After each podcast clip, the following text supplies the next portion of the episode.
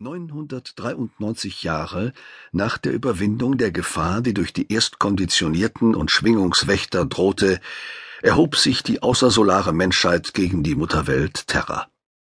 Die terranischen Altkolonisten, in den Jahren zwischen 2000 und 2300 ausgewandert, bildeten Staatenbünde und Interessengemeinschaften, deren Autarkiebestrebungen allein durch den Vorhalt der Vernunft nicht mehr zu verhindern waren. Peri Rodan, Großadministrator und Regierungschef des Solaren Imperiums, sah sich vor die Wahl gestellt, die Freiheitsbestrebungen der neuen Menschheitsvölker entweder zu unterdrücken oder dem Gesetz der Einsicht und Toleranz zu folgen.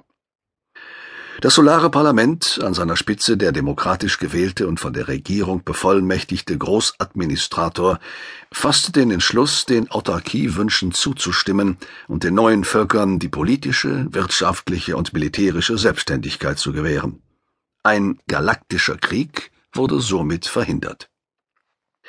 Bereits zu dieser Zeit, 500 Jahre nach den Erlebnissen in den Magellanschen Wolken, zeichneten sich jedoch jene Ereignisse ab, die für das Krisenjahr 3430 bestimmend wurden. Drei große Sternenreiche, von Kolonistennachkommen gegründet, aufgebaut und zu unübersehbaren Machtfaktoren erhoben, wendeten sich gegen Terra. Die nach wie vor bestehende Überlegenheit der Mutterwelt aller Menschen wurde zum Anlass eines tiefgreifenden Zerwürfnisses, und schließlich sah sich die solare Menschheit gezwungen, für den Fall einer ernsthaften Auseinandersetzung Vorsichtsmaßnahmen zu treffen Ende Oktober des Jahres 3430 sah sich Perirodan mit der Gewissensfrage konfrontiert, entweder die geballte Macht der solaren Flotte auf angreifende Neuvölker menschlicher Abstammung zu richten oder ein zweites Mal den Rückzug anzutreten. Der Großadministrator verzichtete auf einen Waffengang. So geschah es, dass 80.000 Großraumschiffe der antiterranischen Koalition ins Leere stießen.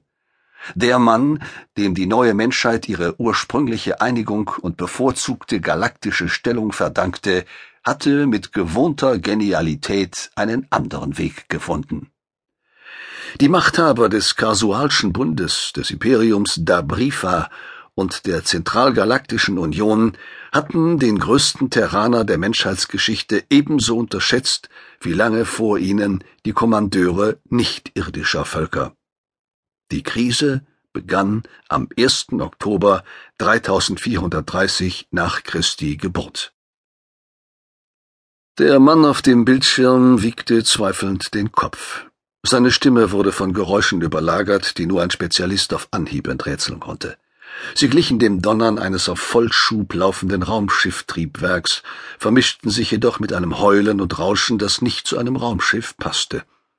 Der Anrufer trug eine Kombination, die halbwegs einem Froschmannanzug, andererseits einer modernen Kampfmontur der solaren Flotte ähnelte. Ausgeschlossen ist überhaupt nichts, schrie er in sein Mikrofon. Unter uns kann alles Mögliche liegen. Ich wollte Ihnen lediglich mitteilen, dass wir in den nächsten zwei Stunden fündig werden. Sie sollten sich die Sache ansehen.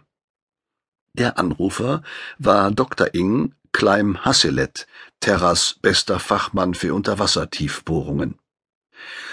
Galbraith Dayton, Chef der solaren Abwehr, lauschte einen Augenblick auf die fremdartigen Geräusche. Dayton befand sich im wiederaufgebauten Terrania. Für einen 120-jährigen Mann sind Sie mir fast etwas zu munter, Doc, stellte Dayton mit einer Spur von gutmütigem Spott fest. Wenn Sie auf einen Sprengkörper stoßen, wird der Tonga-Graben in die Luft fliegen. Ins Wasser, korrigierte Hasselet trocken. Und nicht nur das. Wir durften in diesem Fall einen unterseeischen Vulkanausbruch erleben, der die Erde erschüttern wird. Soll ich nun weiter bohren oder wollen Sie das Unternehmen abblasen? Das Ding unter uns wird weiterhin ticken, tacken, strahlen oder Gott weiß was tun. Vielleicht explodiert es auch eines Tages. Sir, meine Zeit ist kostbar. Ich komme, entschied der erste Gefühlsmechaniker. Wie weit sind Sie unter den Meeresgrund vorgestoßen? Knapp 10.000 Meter. Da die Meeressohle im Tonga-Graben 8.700 Meter unter der Wasseroberfläche liegt, haben wir uns demnach schon fast 19.000 Meter vom Licht der Sonne entfernt. Die Temperaturen sind vor Ort auf 120 Grad Celsius angestiegen. Der Materieaushub und seine Ablagerung wird schwierig. Bringen Sie sich einen guten Schutzanzug mit. Ich erwarte Sie, Sir. Die letzte Entscheidung